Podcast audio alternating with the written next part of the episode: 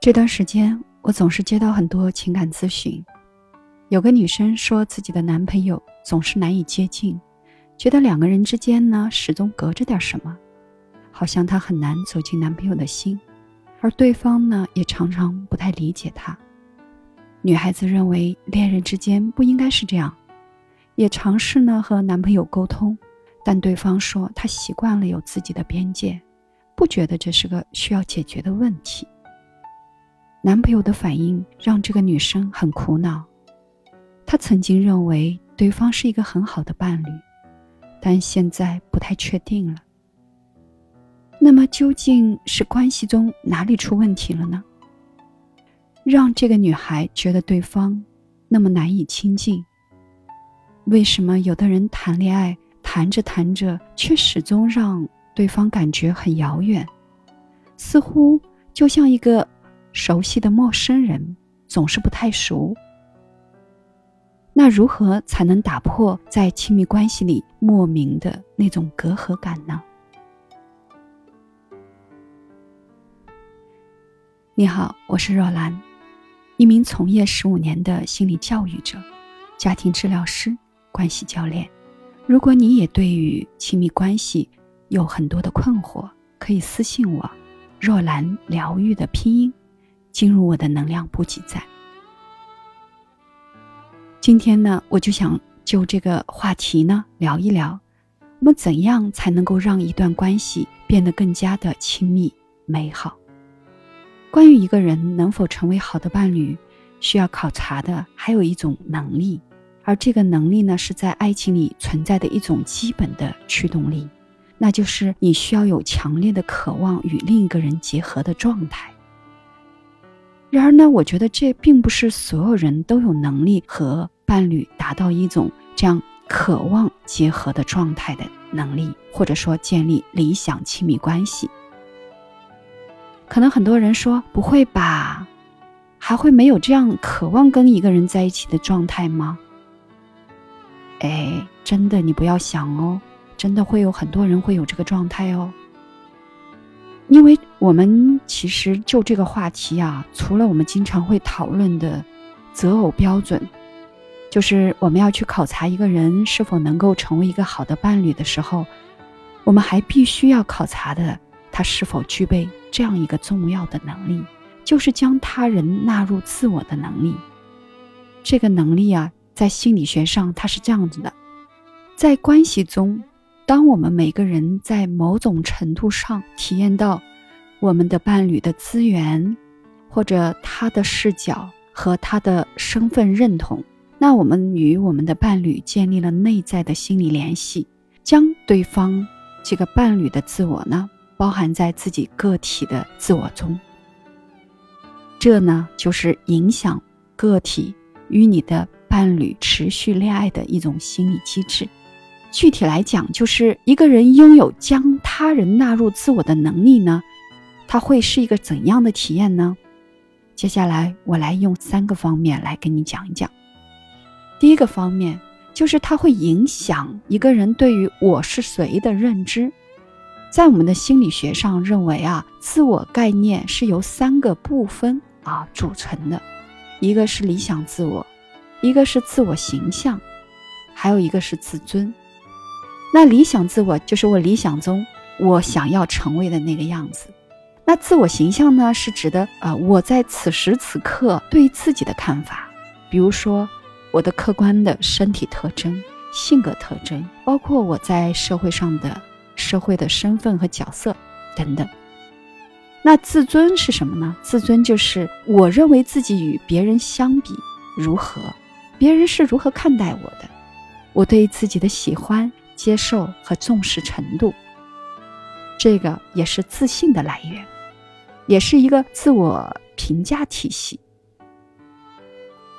当我们在这个亲密关系中呢，能够将对伴侣的认知融合在我们自己对自我的这个认知过程中呢，哎，对方的个人特质就会影响我们个体自己的自我概念，也就是说。我对于我是谁的认知，会因为我谈的对象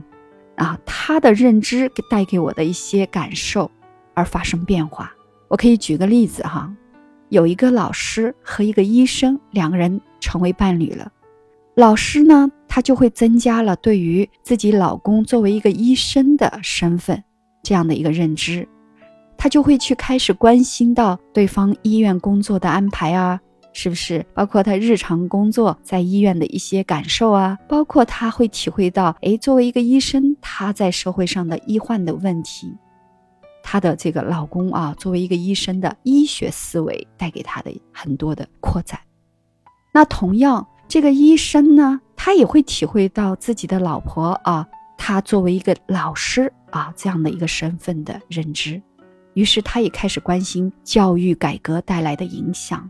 对于妻子在寒暑假的这种教育上的关注度也会上升，同时他也会收获呢啊，老婆在这个教育上的教学思维。你看，他们双方都扩展了以往的自我认知，他们的自我的这个认知我是谁，不再仅仅局限于我自己是个教师或者医生的这样的认知，对吗？他们扩展了对方的角色和认知。而且还产生了一定的社会的身份认同，所以亲密关系为我们每一个人呢，都提供了能够扩展自我认知的一个机会。每个人都可以从对方身上啊，体验到对方深厚的资源，他看待人事物的视角和他社会身份角色，哎，某种程度上的一些啊认知，都会慢慢的融入到自己的感受里去。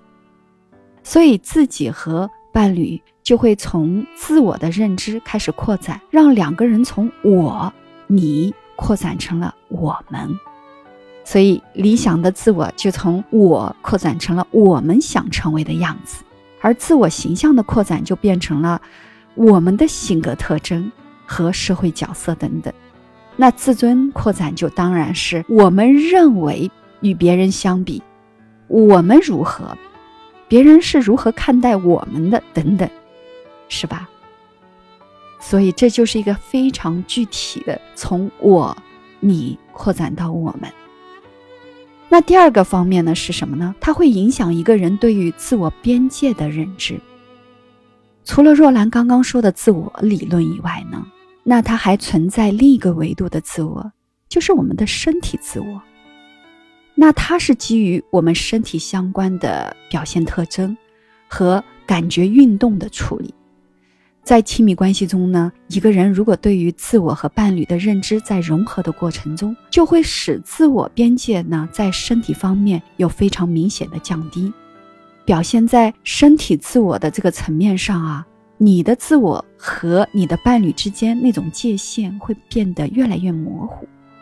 在我们的心理学研究也显示了，当一个人结婚了二十年以后啊，你有伴侣的人会倾向于在身体上变得跟对方非常相似，并且呢，婚姻的幸福度越高的人，两个人越相似。就好像我们经常会说的夫妻相，两个人在一起生活久了，你会发现越长越像，这也是长期共同生活的结果。就是你随着时间的推移，你们相互会互相模仿，啊，无意识的表现出对方的面部表情或者他的身体表情，而导致你们彼此将对方的这个身体表情呀也融入到自己的身体表现特征里去了。而这些重叠的与身体相关的自我和对方的表现特征呢，会为我们提供我们对于伴侣状态的这个。第一人称的体验，就是我们的体验，那就会慢慢的形成了你理解伴侣的基础。从另一个角度来说呢，由于亲密的伴侣在认知上融入了自我边界的身体表现特征，也会在伴侣的这个关系中呢变得不那么突出了。而且我们还发现。这个与单身的人相比，有伴侣在一起的人，他会感觉自己的身体受到的那种限制更少。比如说，针对我们我们身体体型啊、身高体重啊，就是这个过程里，有些人觉得呃身体会有一种脆弱感的那种负面体验感，比如说矮小啊、瘦弱呀，或者对自己的身体很不满意的那种脆弱的现象，在单身的人的感受里会存在，但是在有伴侣的这个啊群体里，它是不存在的，因为你和伴侣的这个身体的这个自我边界互相融合了，也降低了那种感受。很有利于你关系的这种啊美好，彼此会增加好感、信任、相互理解，包括互相的合作，在婚姻里也会越走越幸福，也就帮我们建立了美好的亲密关系，建立了深度的关系的这样一个很好的基础。所以若兰想说啊，将伴侣融入自我，它会让你拥有一加一大于二的亲密关系。非常有利于啊亲密关系的建立、维护和改善，而且能够做到将伴侣融入自我的人，往往能够拥有更长久的亲密关系。而且，因为你的自我融合度与婚姻的质量相关，你甚至可以用来预测这个约会中的情侣，你们在三个月后是否还会在一起。也就是说，当你将伴侣融入自我后，两个人保持良好的亲密关系，婚姻关系反过来又会去改善个体的健康和财务状况。因为当你们彼此真正融合了，即便是出现了可能会威胁关系的隐患，那你们之间也不会太过紧张，你们会共同去面对和解决。但如果两个人没办法做到将对方融入自我，就会出现更高的出轨率，因为融入较低的这个两个人呢，很难去对这段关系产生归属感，所以亲密关系啊，主要是一个不断升级、自我暴露、真实脆弱、坦诚接纳、互惠互利的过程。在这个过程中，每个人都会感觉到自己内心深处啊，被对方所验证、肯定、理解和关注。当两个人都将伴侣纳入自我，就会形成一种相互依存的关系结构。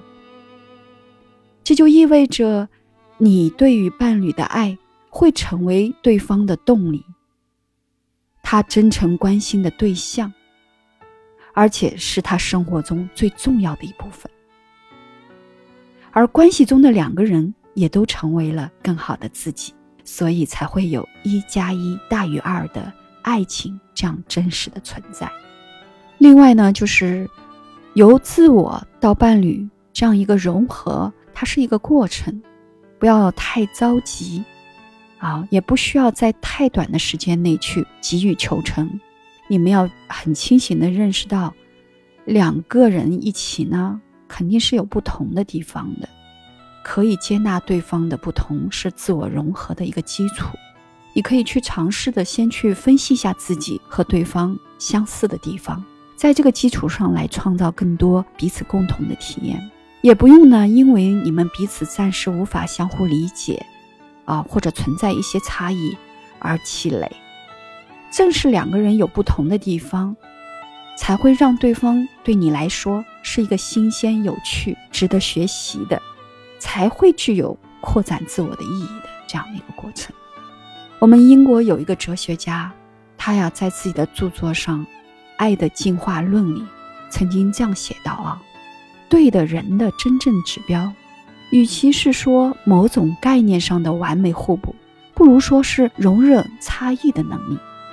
相容性是爱的成就，它不是爱的前提。讲到这儿呢，若兰觉得世界上最美好的爱情，或许不是 I love you，